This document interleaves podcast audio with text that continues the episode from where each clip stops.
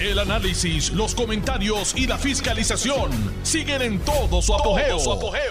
Le estás dando play al podcast de Noti1630, Sin Ataduras, con la licenciada Zulma Y se Rosario. dirige a ustedes, Zulma R. Rosario Vega, en Sin Ataduras por Noti1, que ustedes bien saben que es la mejor estación de Puerto Rico y la primera fiscalizando. ¿Y de qué forma? Bueno, antes de entrar a los temas que quiero compartir con ustedes hoy, que quería que fueran temas un poco más light, eh, porque llega un momento donde, donde necesitamos noticias con otra, de otra forma, que sean en la medida de lo posible positivas, o por lo menos que sean distintas a lo que normalmente nos traen, ¿verdad? Este, las noticias, los medios, las redes, todo el mundo. Y yo no me sustraigo de eso. Hay cosas que están pasando bien chévere. Por ejemplo, acabo de leer, no, eso fue lo leí esta mañana, una noticia que me quedé verdaderamente súper feliz. Crean un color inspirado en el sol de Puerto Rico. ¿Sí? ¿Me escucharon bien? Hay un nuevo color en la paleta de colores que se llama Puerto Rico Sunshine. ¿Por qué esto es importante? Primero porque le da, le da un, un aire distinto a lo que tradicionalmente, ¿verdad? Son las cosas que de Puerto Rico hermosas se dicen, eh, que si las playas, que si las montañas, que si los recursos, que si las cuevas. O sea, Puerto Rico tiene tanto y tanto que ofrecer que no damos abasto. Ustedes saben que yo soy una admiradora de mi patria, que me gusta caminar por esos rumbos de Dios, conocer lugares nuevos, eh, compartirlo con ustedes y claro, la gastronomía también. Cada pueblo tiene su particularidad y yo me enorgullezco de haberlos visitado a los 78.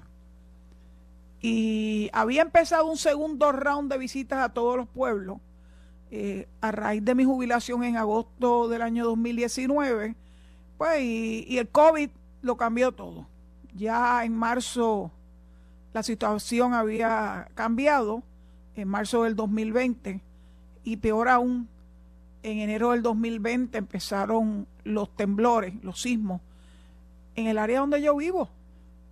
Oh, Yo les he dicho en más de una ocasión que Boquerón es el final de la falla que comienza en Guánica. Y por eso es que se sienten los temblores. En los últimos meses se han sentido con particular prominencia en el área de la Parguera. Y es porque la falla pasa por ahí debajo. Antes de llegar a Boquerón, pasa por la Palguera. De Guánica a la Palguera, de la Palguera a Boquerón. Así que eso hizo que los planes que tenía de volver a visitar a mi Puerto Rico amado y conocer tantas cosas, ¿verdad? Que nos falta por conocer de Puerto Rico, pues tuviera que poner esos planes un poquito en hold. Luego en el 2021, pues las noticias cambiaron para mí eh, y me siento feliz y contenta de cómo cambiaron las noticias para mí al aceptar ¿verdad? la invitación de, de Tuto Soto y de Alex Delgado de venir a, a mantener un programa diario de 4 a 5 de la tarde, cuyo título lo bauticé yo sin ataduras. ¿Por qué? Porque antes de estar aquí y hasta agosto del 2019, por 10 años, 8 meses y 11 días, no podía hacer expresiones públicas de tantas otras cosas que hay en esta vida. O sea, pues, mis expresiones de esos 10 años y pico estaban ceñidas a las cosas que ocurrían o las cosas que podían estar bajo la atención de la Oficina de Ética Gubernamental. Así que eh, mis planes de visitar los 78 municipios están un poco en hold. Eh, la pandemia, creíamos que habíamos superado gran parte de la pandemia que en Puerto Rico y las noticias volvieron a cambiar. Llegó el Omicron y nos, nos cambió la vida. Pero yo no desisto. Si Dios lo permite, volveré. Lo estoy haciendo de forma muy limitada, eh, sin, con muy poca interacción. eh, con las personas, que es una de las cosas que más me gusta. O sea, visitar un pueblo meramente por ver las bellezas que tiene ese pueblo pierde parte de su esencia si tú no compartes con las personas de esos pueblos. Cada pueblo en Puerto Rico es muy distinto. La idiosincrasia nuestra en general es muy parecida, pero en cada uno de los pueblos es muy distinta. Sino que lo digan los que empezaron aquel chiste de si eran empanadillas o pastelillos, eh, si son fichas o si son bellones, si son calderos o si son ollas. Mire, así es Puerto Rico, si son guimbombos o molondrones. Eh, pues uno se tiene que adaptar y aprender expandir sus conocimientos y hasta su vocabulario. Así que digo lo, del nuevo color que aceptó eh, los que están a cargo de, de la carta de colores, Pantone, que es como se llama. El color se llama Puerto Rico Sunshine. Fue desarrollado, miren esto interesante, eso no fue así al azar por el físico puertorriqueño y profesor de la Universidad de Puerto Rico, Héctor Jiménez, Héctor, Héctor Jiménez, quien calculó el color de los rayos del sol utilizando varios modelos existentes de la radiación solar y la atmósfera diferente, en diferentes momentos del día en varios puntos de la isla.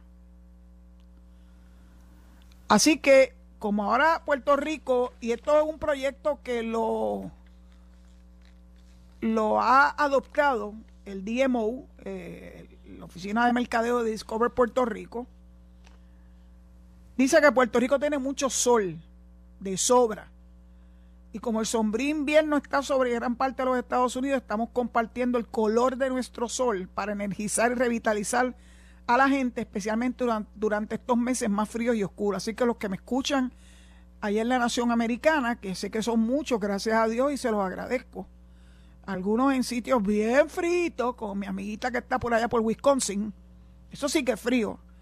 Eh, pues estoy segura que esta noticia le va, le va a agradar porque van a poder, aunque sea pintar una pared de su casa con este color que refleja el sol de Puerto Rico. Es un color especial, no es cualquier color, no es cualquier, eh, ¿verdad? Este hue de amarillo. Es, se llama Puerto Rico Sunshine lo tiene eh, Ecos Paints. Y yo voy a entrar a esa página de Ecos Paint, Ecos de ecológico, ¿verdad? S-O-S. Es de edición limitada esa pintura que se llama Puerto Rico Sunshine. Y adivinen quién va a ser la primera presentar que va a tratar de adquirir, aunque sea un galón de esa pintura. Yours truly. Quiero ver si puedo pintar eh, alguna de las paredes eh, de mi propiedad para poder darme el gustazo de ver ese color reflejado representativo del sol de Puerto Rico en una de las paredes de mi propiedad. Sigo con el tema del arte. Ustedes dirán, ¿qué demonios sabe esa mujer de arte? Bueno, yo no sé mucho, pero he estado eh, acompañada durante prácticamente toda mi vida eh, por personas que tienen unos talentos impresionantes. El primero fue mi cuñado, mi cuñado añasqueño, que fue el que me enseñó la palabra molondrón, que es como le dicen por el área de acá los guimbombó, eh, era un artista innato y hacía murales. Y yo me quedaba absorta mirando esos murales porque tenía un arte extraordinario. Gracias a Dios que dos de sus hijas heredaron ese arte de su padre. Eh, y las dos son artistas oficiales egresada de Pratt Institute en New York, muy talentosa, pintan cuadros, hacen toda gama de arte, escultura, eh, trabajan muchas de las diferentes ¿verdad? variedades del arte. Y por eso, pues aunque yo no soy artista, es interesante porque cuando yo era chiquita, y este cuento lo debe conocer o recordar mi hermana Evelyn, que yo sé que me está escuchando, y esas dos muchachas que son artistas son sus hijas. Eh, Vicky y Elba. Cuando yo era chiquita, mi mayor ilusión era tener libros de pintar. Y cogía desde la primera página hasta la última y lo pintaba completo. Y le hacía las rayitas alrededor, etcétera. Y entonces utilizaba los colores muy limitados que traía las cajas de crayola. Cuando yo empecé eso, yo tendría cuatro años, tres, cuatro años. Las cajas de crayolas eran pequeñitas, tal vez cinco, tal vez a lo máximo diez. Y con el paso de los años, las crayolas se convirtieron en cajas de más de 100 colores. Y eso a mí me fascinó, porque aunque ya yo había rebasado la etapa de estar pintando en los libros, de pintar, eh, siempre me enamoraron los colores de las cajas de crayola. Así que fíjense que eso viene, esto viene de mi niñez. Y además porque yo creo que le he contado en más de una ocasión un incidente que yo tuve eh, con mi madre, que Dios la tenga en la gloria, pero que fue la que me puso a mí derechita, eh, de que fui a la farmacia de la comunidad y le pedí a la farmacéutica, yo no me lo llevé, que conste, yo recuerdo ese momento como si lo estuviera viviendo ahora, que me diera un libro de pintar y una caja de crayolas nuevas. Y ella, se llama, ay, Dios mío, se llama Yuya.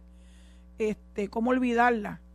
Eh, me lo dio y yo no tenía chavo. Y yo andaba con mi hermano, que es mayor que yo, seis años, y él tampoco tenía chavo. Pero yo llegué a mi casa muy feliz y muy contenta con mi libro de pintar y con mi caja de crayola. Y cuando mami me vio entrar, que esa, esa era la gestapo, esa revisaba uno de arriba abajo y de pies a cabeza. Me dijo, ¿y eso que tú tienes ahí? Un libro de pintar que me regaló Yuya. El rostro le cambió, los ojos, que el color era acarapachado, un color de ojos muy lindo, era entre, entre verde eh, y azul. Se le pusieron amarillos intensos. Y yo cuando le veía los ojos a mi mamá que se ponían amarillos intensos, y decía, oh, oh, aquí hay problema. Yo podía entender perfectamente bien cuán eh, molesta estaba conmigo de haber aceptado eh, ese regalo cuando ya había sido advertida desde que tengo uso de razón que yo no podía aceptar regalos de nadie, a menos que fuera o de mi papá o de ella, o de un familiar cercano, y que lo pagaran. Así que se, se quitó el mumu, ustedes saben el mumu que usaban todas las mamás, de esa época, estoy hablando, yo tenía cuatro o cinco años, así que tal vez estábamos hablando de finales de los 50 y bien a principios de los 60. Se quitó el mumu, se puso ropa, mi mamá era ama de casa, se puso ropa para salir a la calle y me llevó. Me llevó hasta donde Yuya. Y le dijo a Yuya, este, este Zulma viene aquí eh, a devolverte algo que cogió sin mi permiso y fui así, eh, ¿verdad? Y ustedes saben cómo es como niña, es que lo estoy reviviendo. Eh, le pedí perdón y le devolví el libro de pintar y las crayolas. Y yo ya le digo a mami, pero doña Victoria, yo se los regalé. Y mami le dijo, ella sabe cuáles son las reglas de juego en casa. Así que devolví el libro, me dio una vergüenza brutal. Devolví el libro a las crayolas, la caja de crayolas. Y cuando llegué a casa, la chancleta voladora hizo escante conmigo. Aprendí mi lección. Esa lección la aprendí para el resto de mi vida. Lo que no es mío, no es mío. Y fíjense qué sencillo. Es un, es un incidente simple, sencillo, pero que me marcó por el resto de mis días. Así que cuando veo esto de la pintura del color nuevo de Puerto Rico Sunshine y veo que el Flaming June, que es la obra por excelencia que distingue al Museo de Arte de Ponce, el que fundó don Luis Ferré, eh, lo van a poder admirar en San Juan porque hay un intercambio del 23 de enero hasta el 3 de julio con el Museo de Arte de Puerto Rico, el que está en la, en la Avenida de Diego allí en Santurce, eso es la parada 23. Eh, van a ver a Flaming June, y van a ver otras de las obras que han distinguido el Museo de Arte, eh, el Museo de Ponce, el Museo de Arte de Ponce. Así que no pierdan la oportunidad de visitar desde el 23 de enero y estamos a 20. Así que dentro de un par de días, dentro de tres días, ya va a estar abierta la exposición para que ustedes vayan al Museo de Arte de Puerto Rico a revivir lo que tal vez muchos de ustedes no han podido hacer, porque el Museo de Ponce ha estado cerrado.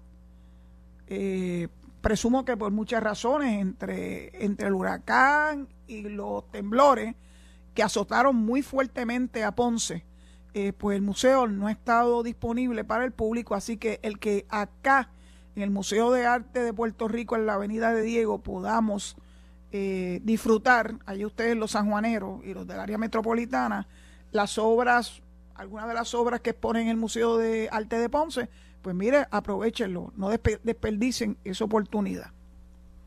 Así que vieron que empecé con cuestiones de arte, que me gustan, evoqué mi niñez y lo mucho que me gustaba a mí pintar, los libros de pintar.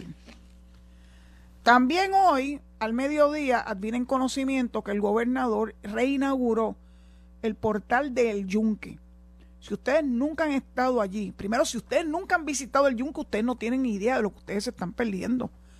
El Yunque es el único bosque pluvial bajo la jurisdicción de los Estados Unidos. Yo he caminado al yunque bastante. Las veredas más largas las he caminado. Me las he disfrutado. Me he mojado. Eh, cuando era chiquita, mi papá nos llevaba y comíamos en lo que era un restaurante allá en, en el yunque. Me recuerdo tanto y tanto de Isaías que tanto que me, ¿verdad? Me, él, él, él era como mi papá. Y me dejaba sentar en los sillones, esos sillones de, de madera, de madera noble de Puerto Rico. Y, ustedes saben una cosa, después de grande logré conseguir esos sillones con los hermanos de Ciales, que hacen unas maravillas de Enea, y los míos son de Enea y eh, una madera noble que es preciosa, eh, Guayacán. Así que fíjense como todas, todas esas experiencias de mi niñez se vuelven a, dar cuando oigo una noticia hoy de la reinauguración del portal del Yunque, que es el lugar donde uno entra y te presentan una, un documental precioso. Hasta los últimos tiempos era narrado por la voz extraordinaria, no sé si era de Benicio del Toro o de Jimmy Smith, uno de los dos narraba el documental del Yunque, que es un documental precioso. No sé si el documental ha cambiado. Me propongo ir a visitarlo nuevamente. Hoy fue la reinauguración del portal del Yunque, luego de que María hiciera fiesta con ese portal, pero ahora lo abrieron con nuevas exhibiciones, con nuevos espacios, eh, y es para que el pueblo de Puerto Rico pueda disfrutarlo. Yo me propongo disfrutarlo, no sé cuándo, pero pronto. Así que también el gobernador aprovechó eh, esa reinauguración del portal del Yunque para firmar una orden ejecutiva a los fines de eliminar la posibilidad de recibir exclusiones categóricas en, área, en el área de construcción en las inmediaciones del bosque pluvial El Yunque. Cualquier construcción de inmueble en la colindancia con el Yunque y de la reserva del corredor ecológico del noreste no puede descansar en las exclusiones categóricas para poder llevar a cabo los proyectos. O sea que se le va a poner grandes limitaciones para que no haya un desarrollo desmedido que tenga el impacto de dañar el hábitat eh, de lo que es el yunque. De hecho, una de las cosas nuevas que tiene el portal del Yunque es que tienen una exhibición de la cotorra de Puerto Rico, la Amazona Vitata. Eso es emocionante porque son pocas las personas que han tenido el privilegio de ver a la cotorra de Puerto Rico, la Amazona Vitata. Así que con esta orden ejecutiva, el gobernador nos dice al rollo habichuela, como le dice él, a mí me gusta eso de que uno hable en arroyo habichuela. No va a ser fácil conseguir permisos para cualquier obra. La intención es proteger. Hay estructuras en la periferia del yunque, yo lo sé, pero hay terrenos que todavía no están en construcción y no queremos que se desarrollen. Así que es una medida proteccionista al bosque de Puerto Rico, el bosque del Yunque, el otro bosque es el bosque seco de Huánica. Y claro que hay otros bosques en Puerto Rico. Eh, algunos de los cuales pues, pues he, podido visitar también. Así que hoy las noticias son bien buenas, bien refrescantes. Vayan al yunque, no se pierdan esa oportunidad. Cuando yo era chiquita había una piscina. De hecho, todavía se ve. Pero una piscina, el agua en el yunque, ustedes se podrán imaginar que era fría, fríísima. Yo estoy segura que de niña yo me atreví a entrar a esa agua, pero ya de adulta no hay forma. Porque yo estoy acostumbrada a las aguas cálidas de mi boquerón querido. Estas sí que son calientitas. Así que yo para una piscina en el Yunque, en Acarile del Oriente, pero recuerdo que había, había una piscina, eh, recuerdo, es que como si lo estuviera viviendo. Eh, y poder caminar por las veredas del Yunque, entre ellos eh, una vereda que tiene una de las cascadas más hermosas, impresionantemente hermosas. son cosas que, que, vienen de vuelta y a mi niña. y me equivoqué con el árbol, no es Guayacán, es Majó eh, los sillones que tengo en casa son de Enea y Majó. Eh, y los artesanos son los hermanos Villalobos en Ciales. Así que hay muchas cosas que uno puede, ¿verdad?, eh, elucubrar este, cuando se dan noticias de esta, de esta envergadura. Recuerden que hoy recibo llamadas a través del 787-832-0760. Hoy sí, hoy es jueves. Y antes de pasar a, ¿verdad? Esta, a, la, a las y media, donde hay una pausa, quiero también compartirles otra muy buena noticia, que es que la Asociación de Industriales eh, está abriendo una academia de gerencia de proyectos. Ustedes saben que hay un problema serio de mano de obra en Puerto Rico, mano de obra diestra. Y carpintero, personas que sepan, ¿verdad? El arte de, del cemento. Eso es un arte, eso no lo puede hacer todo el mundo. Así que la Asociación de Industriales eh, se propone capacitar y preparar a la fuerza laboral para que nos ayude en los esfuerzos de reconstrucción de Puerto Rico. Ahora hay chavos lo que necesita es mano de obra. Es una colaboración con OCA Project Management and Strategic Leadership, Academia de Gerencia de Proyectos, Project Management for Puerto Rico's Recovery, Reconstruction and Resiliency. Y como hay que anticipar que vamos a tener que trabajar muy duro para poder utilizar esos dineros federales que ya finalmente están disponibles, pues lo importante es que haya gente capacitada y adiestrada para poder hacer un trabajo de excelencia en ese proceso de reconstrucción. Y para ello, pues tienen que conocer de las nuevas metodologías, herramientas y buenas prácticas en la gerencia de proyectos. Capacitar a los participantes en todos los aspectos que tiene un proyecto, como el diseño ejecutivo, gestión, construcción y promoción, para lograr la eficacia y rentabilidad de los recursos para la completa ejecución. A mí me parece esto maravilloso, maravilloso. Y qué bueno que la Asociación de Industriales hayan asumido la batuta y, lider, y, liderato de hacer estas academias que escuché en el día de hoy que van a ser eh, de forma remota, o sea que usted va a poder ir y entrar a ver esto o a tener estos cursos y lo van a certificar, o sea que me imagino que va a haber exámenes, etcétera, a través del internet. Eh, son cursos en certificación de herencia de programas que se da el 7 de marzo, certificación fundamental sobre oficinas de gerencia de proyectos que se da el 18 de abril, certificación sobre la categorización y priorización de una cartera de proyectos y productos el 6 de junio, la oficina de gerencia de proyectos de ingeniería el 8 de agosto, conceptualización y manejo de oficina de gerencia de proyectos el 5 de septiembre y certificación profesional del Instituto de Implementación Estratégica el 3 de octubre. Me parece extraordinario. El formato es virtual, interactivo y permite a la persona avanzar a su propio tiempo dentro de las cuatro semanas asignadas a cada curso. Cada curso dura cuatro semanas. Así que aprovechen esa oportunidad. Se logra acceso a través de la página de la Asociación de Industriales. Así que busquen en su buscador la Asociación de Industriales y yo estoy seguro que de ahí en adelante puede conseguir la información necesaria. Bueno, nos vamos a la pausa recordándole que hoy sí recibo llamada a través del 787-832-0760. 832-0760. Nos escuchamos en breve. Estás escuchando el podcast de Sin Atadura. Sin Atadura. Con la licenciada Zulma Rosario. Por Noti1630. Noti adelante. Hola, adelante. ¿Conmigo? Sí. Doña Zulma, ¿cómo está? Hola. El señor Vázquez de Naranjito. Adelante, mi amigo de Naranjito. Muy amigo de usted. Sí, señor. yo me quedé bien sorprendido cuando usted me empezó a hablar de la, de, de, de, de, sus papás, porque me acordé de los abuelos, del abuelo mío y de mi papá también.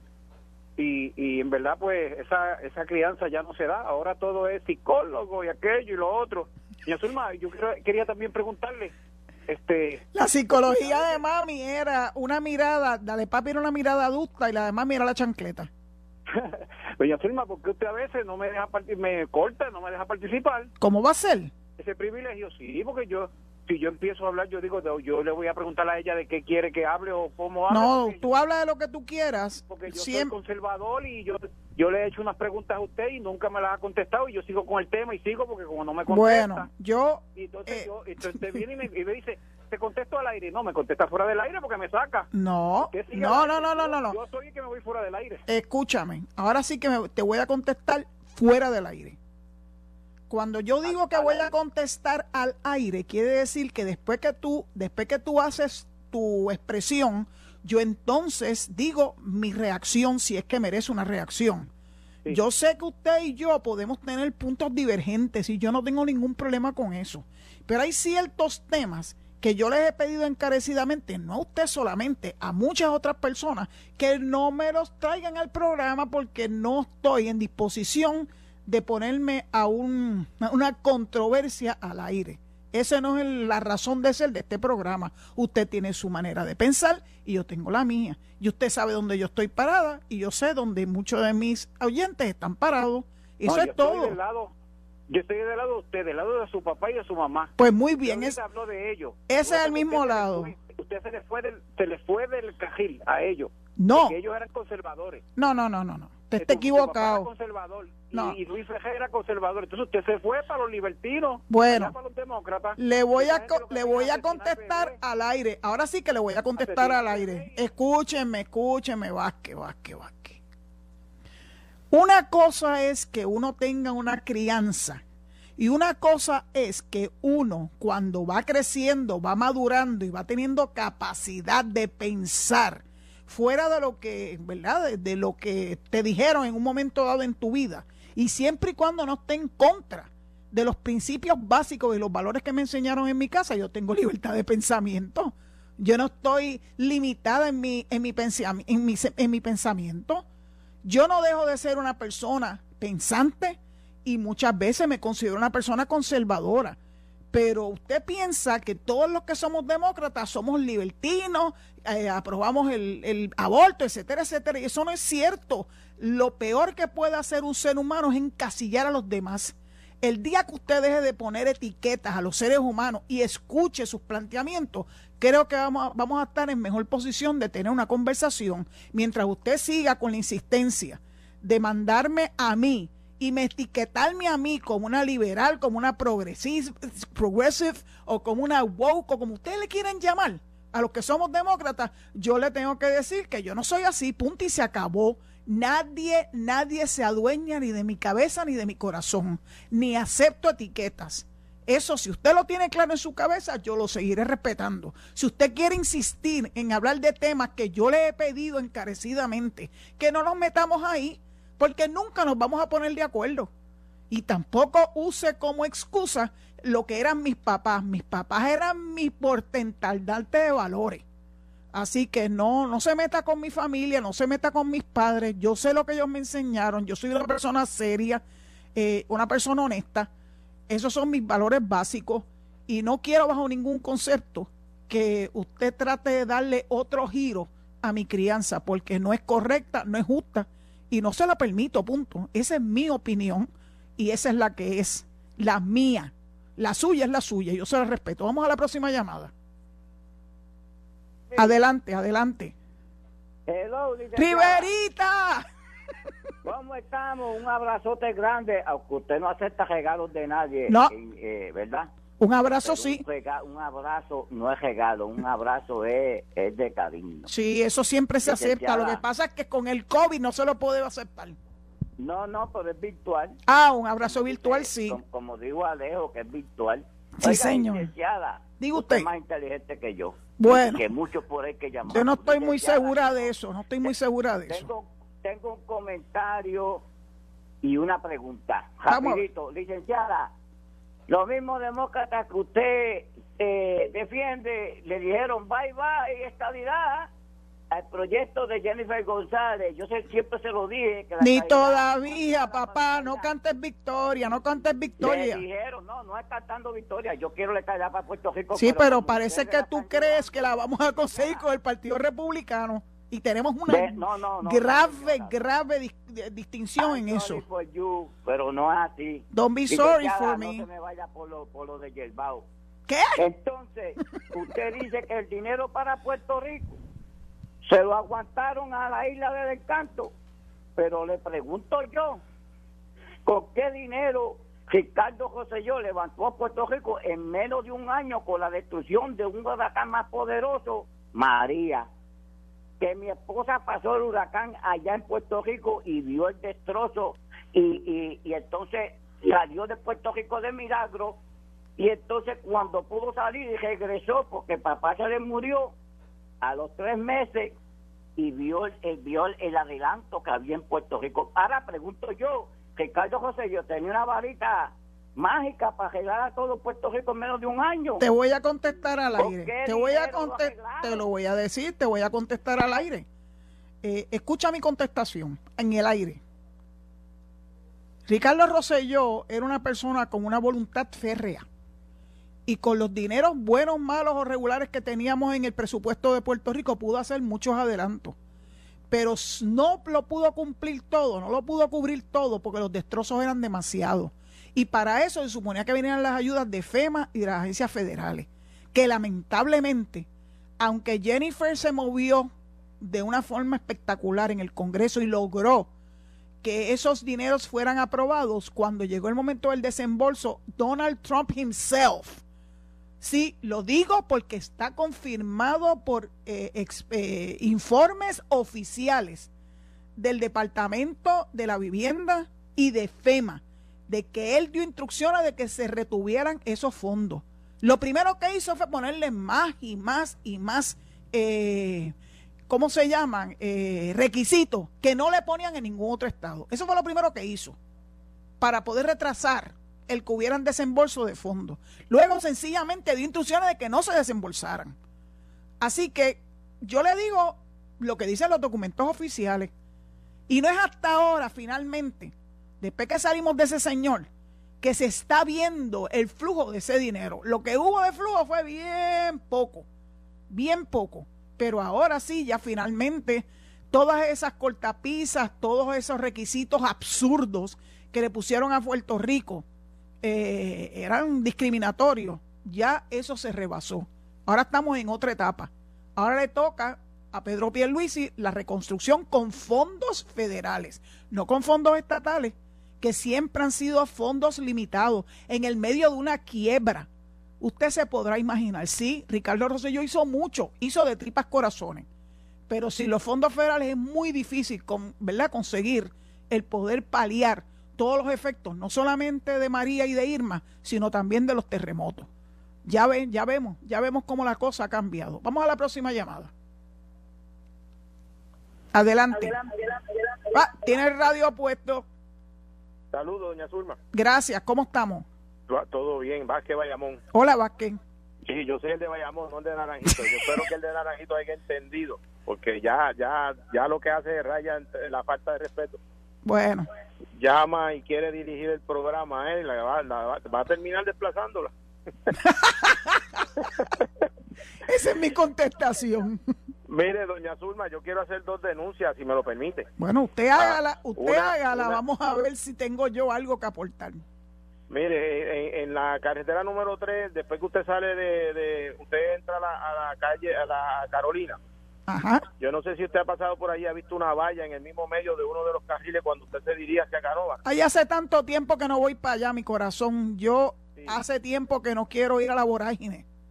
Pues yo quería soltarle al alcalde de Carolina que, que mande una brigada a, a trabajar con esa valla porque ya últimamente está más abajo, cerca de, de- del carril y, y la gente a veces tiene que tiene que en el carril evitarla porque eh, eh, está, en, está en el mismo medio. Vázquez, déjame, déjame hacerte una, años. déjame hacerte una pregunta. Sí. ¿Cuál es el propósito de esa valla? ¿Es que hay un hoyo? ¿Es que hay alguna... No, esa valla, esa, va- hay una zona mucho más alta que es una barriada y hay una cuesta y parece que, algún vehículo bajando se quedó sin freno y le dio a la valla. Ok, Pero pero entonces- esa valla tiene una razón de ser. ¿Cuál es la razón de ser inicial, con o sin vehículo, de esa valla? Sí, esa valla eh, eh, di- divide eh, para que los vehículos no caigan en la avenida, en la número, la número 3. Ok, dividen el tránsito de las carreteras De la, de la secundarias. principal ajá, a la avenida, o sea, a la, a la avenida, al expreso Ok, ¿de qué, de qué, de qué avenida? de Carolina. No, no, pero ¿cuál es la avenida principal a la que usted sea? Eh, ¿la Roberto Clemente o cualquier otra avenida? ¿De qué estamos hablando? Sí, cuando usted sale de la San Jo, que va en dirección a Canóvana, la va a ver a la mano izquierda, donde hay una iglesia que lleva muchos años allí. Cuando Eh, uno sale de St. Just, Sí, St. Just es en Trujillo Alto. exacto. Cuando usted viene de allá para acá, que entra Carolina, que va en dirección a Canóvana, va a ver la valla a mano derecha. La gente sabe cuál es. Ok, Y el- pues, yo estoy seguro que el alcalde debe haberla visto un montón de veces allí. pero la pregunta es, como usted me está diciendo que esa valla está en terrenos de la carretera número 3, Sí. la jurisdicción de la carretera número 3 es del Estado, es de, de Obras Públicas o de Autoridad de Carreteras, no es del municipio de Carolina. Ok, pues entonces el alcalde debería moverle este, la ficha para que vengan los del Estado a arreglarla. Pues muy bien. porque ¿Cuál- es muy peligroso. Mire, Pues- y hay otro, hay un poste eh, también acá donde está la zona portuaria, al lado de la cárcel federal, que también está todo podrido y se le han caído los cantos de cemento, que también puede provocar un Ah, pues eso es Paluma, de, eso es Paluma. De, de Guaynabo, sí. También eso hay que también atenderlo allí. Pues usted se ha comunicado con Luma. Eh, no tengo el número, pero... Ah, la información que yo tengo es que esa gente contestan bien rápido. Yo le voy a conseguir el número dentro de un ratito y se lo Ah, voy a pues, compartir. favor, yo llamo, sí. Sí, no, porque no y entonces pues usted llama, usted llama a Luma, le dice la ubicación exacta, el número de la carretera y el kilómetro, y si le puede tomar hasta una foto mejor para que ellos Sí. sepan exactamente de lo que usted está hablando. Pues muchas gracias, esto fue un servicio público. ahora. ¿Cómo no? Sí, muchas Gracias, Vázquez, siempre estoy a las usted órdenes. Vamos a la próxima llamada. Adelante. No es Zulma responde, es Luma responde. Buenas tardes, licenciada. Hola, Alberto Irizarry de adelante Barceloneta Power. Ah, gracias. Dígamelo. Mira, licenciada, yo era republicano, pero Donald Trump me hizo cambiarme al Partido Demócrata por como Donald Trump bregó con Puerto Rico, aguantando todos los fondos federales, como usted dijo, y Joe Biden los, los ha liberal- liberalizado. Y ahora, ay, a Donald Trump y a Rudolph Giuliani lo están investigando por otro chanchullo de Donald Trump también. Gracias, licenciada. Muchas gracias por tu participación. No tengo nada más que añadir a eso. La próxima llamada, por favor. Adelante. Hola, adelante. Sí, buenas tardes. Buenas tardes. Buenas tardes, doña Zulma. Buenas tardes. Ahora el señor Ortega, directamente desde Las Vegas. de Uh, de Las Vegas en Cataño, Cataño, En Puerto Cataño. Rico. Pues Cuéntame, pórtate bien. Sí, pues claro, claro. Pero mire, doña Zulma, eh, usted dijo que ahorita que, que el señor eh, Donald Trump y que bloqueó los fondos. Eso es así. ha sido el presidente que más dinero ha dado, pero que usted quería que lo mandara fácil para que Ángel y... y- ¿Qué más dinero ha dado que Donald Trump no, do dio ni un centavo a Puerto Rico. Esos son que- dineros que que aprobó el. Congreso, no Donald Trump. que eran corruptos y por eso es que no lo... Ah, que bueno. Usted cayó en la misma diatriba de Donald Trump. Que, que se lo mandara al de Cataño y al de Guaynabo porque se los acabaron de jobar. Bueno, yo le voy a le voy a sí, le voy a contestar le voy a contestar al aire, mi amigo de Cataño. Ma- El más chavo cada... Le voy a dar. Donald Trump no le dio ni un centavo a Puerto Rico. Ese dinero, ese dinero lo dio el Congreso de los Estados Unidos, gracias al trabajo impresionante que llevó a cabo Jennifer González. Cuando ese dinero tenía que desembolsarse, que ese desembolso lo hacen a través de la agencia, Donald Trump dio órdenes de que no se desembolsara. Así que no me diga que Donald Trump dio dinero para Puerto Rico, porque eso no es cierto. Por favor, entienda cuál es la dinámica de cómo se aprueban los fondos federales y cómo es que desembolsan los fondos federales. Son dos cosas separadas. Así que, por favor, a usted jamás me va a convencer de que Donald Trump nos dio chavo. Jamás. Vamos a la próxima llamada. Adelante. Hello. Hola. Sí, una, buena, buenas tardes, saludos y bendiciones. Buenas tardes y bendiciones para usted también. Le habla Juan Villalobos Rivera. Villalobos, ¿será de Ciales? De Ciales, naturalmente. La, la, la, oí hablando de los sillones de Enea. Sí, señor. Eso es así. Precisamente yo soy de Ciales y trabajo en eso actualmente, ya que me retiré de la empresa privada y precisamente me estoy metiendo ahora mismo en un sillón. Ay, Dios mío, a mí me fascinan. Ya que eso es lo que estoy actualmente, yo me estoy buscando un dinerito, ¿eh? De lo que aprendí cuando yo tenía ocho años. Pues dígame cuál, es, dígame cuál es su teléfono, don Juan. ¿Ah? ¿Cuál es el teléfono suyo?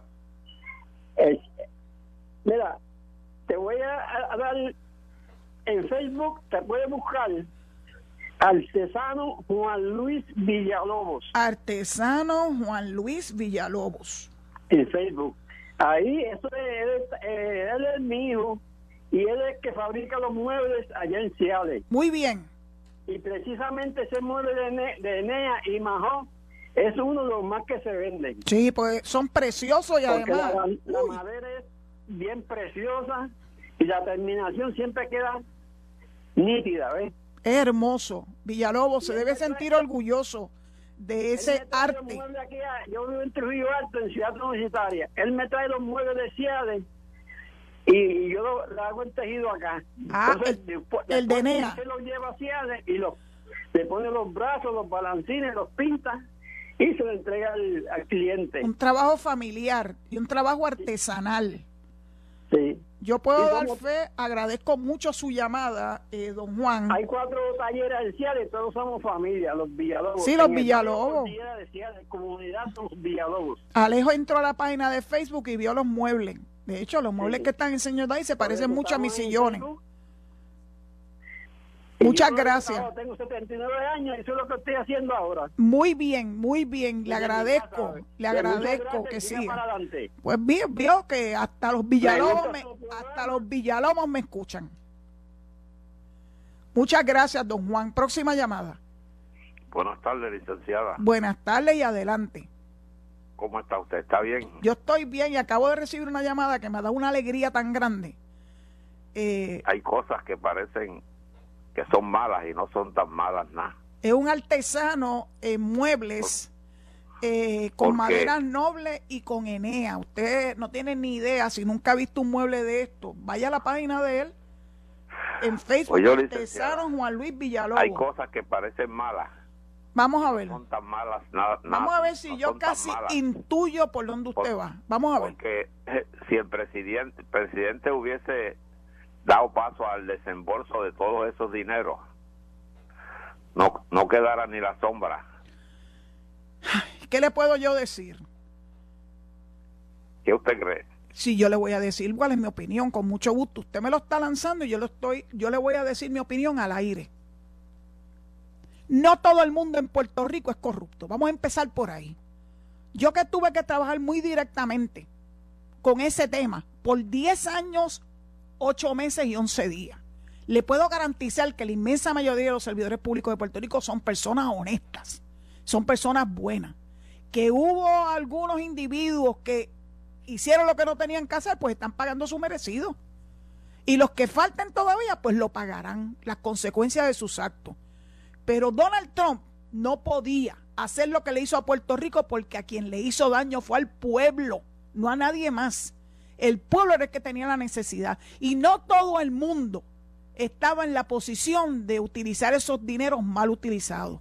Es una verdadera desgracia que hubieran esos individuos que hicieran mal uso de fondos, ¿verdad? Durante su trayectoria en el servicio público. Pero no todo el mundo es así. Y Donald Trump no tenía autoridad para poder parar todo esto. Eso fue ilegal, ilegal. Así que pues eh, eh, nosotros pagamos las consecuencias de una instrucción ilegal de parte del presidente de los Estados Unidos y gracias a Dios que vino otro presidente y va poniendo las cosas en su justa perspectiva. Gracias por su participación, pero lamentablemente no estoy de acuerdo con usted. Vamos a la próxima llamada. Buenas tardes, licenciada. Feliz Adelan- año nuevo, López de Orlando. ¿Cómo? Adelante López, mi amigo, desde el año pasado no hablábamos. Ya me registré como delegado extendido. Ah, pues esa es otra gran noticia. La de Villalobos y la suya han hecho mi tarde. Y me traíste unas memorias de, del Yunque. Eh, yo pasé las navidades del 67 como miembro del equipo de baloncesto de, de infantil de la YMCA de San Juan, Ajá. en el campamento de la YMCA de San Juan, que es más abajo de la entrada del Yunque. En el, Pasamos ver- en el verde, las en el verde. Y allí había allí hay una charca con lo que parecía este un ¿cómo que se llama? un slide este I can't remember can't remember the word in Spanish Say Este, it in English. una chorrera una chorrera Ok. y, y, y nosotros pasamos, ah María, pasamos unas navidades increíbles allí, jugando baloncesto, bañándonos en la charca, este, corriendo, haciendo ejercicio por todo el yunque. La verdad que eh, dinero bien, bien... Apuesto que esa Eh, charca era bien fría. La recuerda fría, amigo de López. Sí, el agua estaba bien fría. bien- Eso no era el campamento, el campamento en el verde. Sí. Sí, esa es la entrada antes del Yunque. Eso es en Río Grande. Bueno, pues gracias, gracias por tu participación. Te escucharé más Gracias a adelante. Gracias. Próxima llamada, Alejo. Vamos a ver. Adela- adelante. Sí, saludos. González de Aguadilla. Adelante, amigo González de Aguadilla. Sí, tenemos que mirar que lo que hizo que Trump eh, no detuviera los proyectos fue eh, la, la pantomima de Carmen Yulín cuando pegó a decir que nosotros estábamos acá muriéndonos y que no habían enviado nada. Ese fue el gran problema que hubo ahí. Pero a mucha gente se le olvida ese pequeño detalle. Y otro detalle, y tú me corriges, eh, creo que lo- lo- los proyectos de ley que asignan fondos a Puerto Rico, que fue bajo pues, la administración Trump, ¿verdad? Por decirlo así, creo que también él los firma. Y creo que si no, no se convierte en ley la asignación de fondos. Tú me corriges. Gracias Bueno. por la oportunidad. Muchas gracias por tu expresión, pero los fondos que da el Congreso de los Estados Unidos no necesariamente requieren de la firma del presidente. Porque hay unos fondos que lo maneja el Congreso, no tiene el presidente que meterse. Lo que sí, las agencias de gobierno son las que reciben esos fondos. Y como las agencias pertenecen al Ejecutivo, pues el, el problema era que Donald Trump, que era el jefe del Ejecutivo, le daba instrucciones de que le hiciera la vida de cuadritos a Puerto Rico. Qué lástima, ¿verdad? Pero bueno, yo creo que lamentablemente ya es hora de despedirme. Ya Alejo me dijo bye bye. Así que les agradezco que hayan, que participado en la tarde de hoy. Eh, a mí me encanta la participación, aunque no esté de acuerdo con ello. Eso es lo importante, de que tengamos libertad de expresión todas las partes. Pero esa libertad de expresión tiene que estar cobijada con el respeto. Y yo he pedido respeto hacia mis posiciones sin tratar de imponérsela a nadie, ni que nadie me etiquete ni me ponga eh, como si yo fuera X o yo fuera Y. Yo soy Zulma R. Rosario Vega y me despido de ustedes hasta mañana recordándole que inmediatamente viene Enrique Quique Cruz en Análisis 630 y posteriormente mi amigo Luis Enrique Falú. Así que quédense en sintonía con Noti1, la mejor estación de Puerto Rico. Será hasta mañana y por favor cuídense. Que Dios los bendiga. Esto fue el podcast de Noti1630, sin ataduras, con la licenciada Zulma Rosario.